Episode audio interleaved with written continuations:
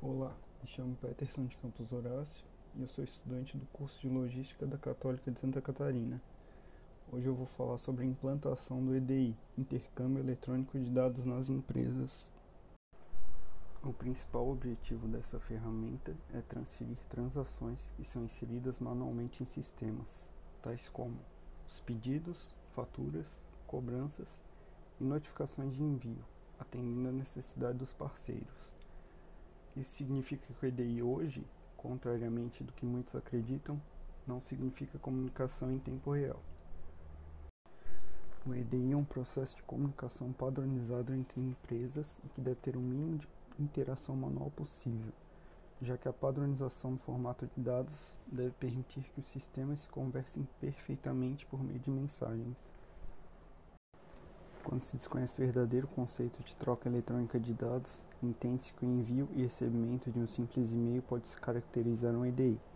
Muitas empresas utilizam o e-mail para se comunicar, o que inclusive é a forma de comunicação do aplicativo EDI Integrate. A macro diferença entre EDI e um e-mail comum é definida desta forma. O EDI trata de transferência de dados estruturados, podem ser processados de forma eficaz e não ambígua por aplicações informáticas, enquanto uma mensagem comum de correio eletrônica se relaciona com transferências de dados não estruturados. Pode-se dizer ainda que o EDI é uma transferência de informação, de aplicação para aplicação, e o correio eletrônico é a transferência de informação, de pessoa para pessoa. A implantação do intercâmbio eletrônico de dados traz inúmeros benefícios para a troca de informações entre parceiros, tais como a valorização dos profissionais de compras e vendas quando eles assumem a função de estrategistas de negócios, ao invés de apenas enviar pedidos. Também com a redução de custos administrativos e operacionais, eliminação de erros, agilidade nos processos, aumento da produtividade, redução de estoque e aumento de vendas.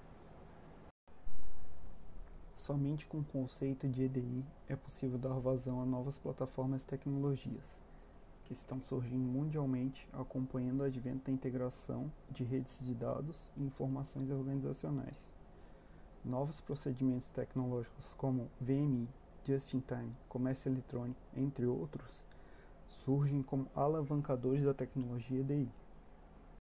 Para finalizar, o XML é a linguagem mais utilizada e promissora atualmente quando se pensa em soluções EDI, por ser compatível com a maioria dos sistemas e de rápida implantação. Esta linguagem difundiu-se com a disseminação da internet em todo o mundo, e alguns especialistas já chamam de Web EDI.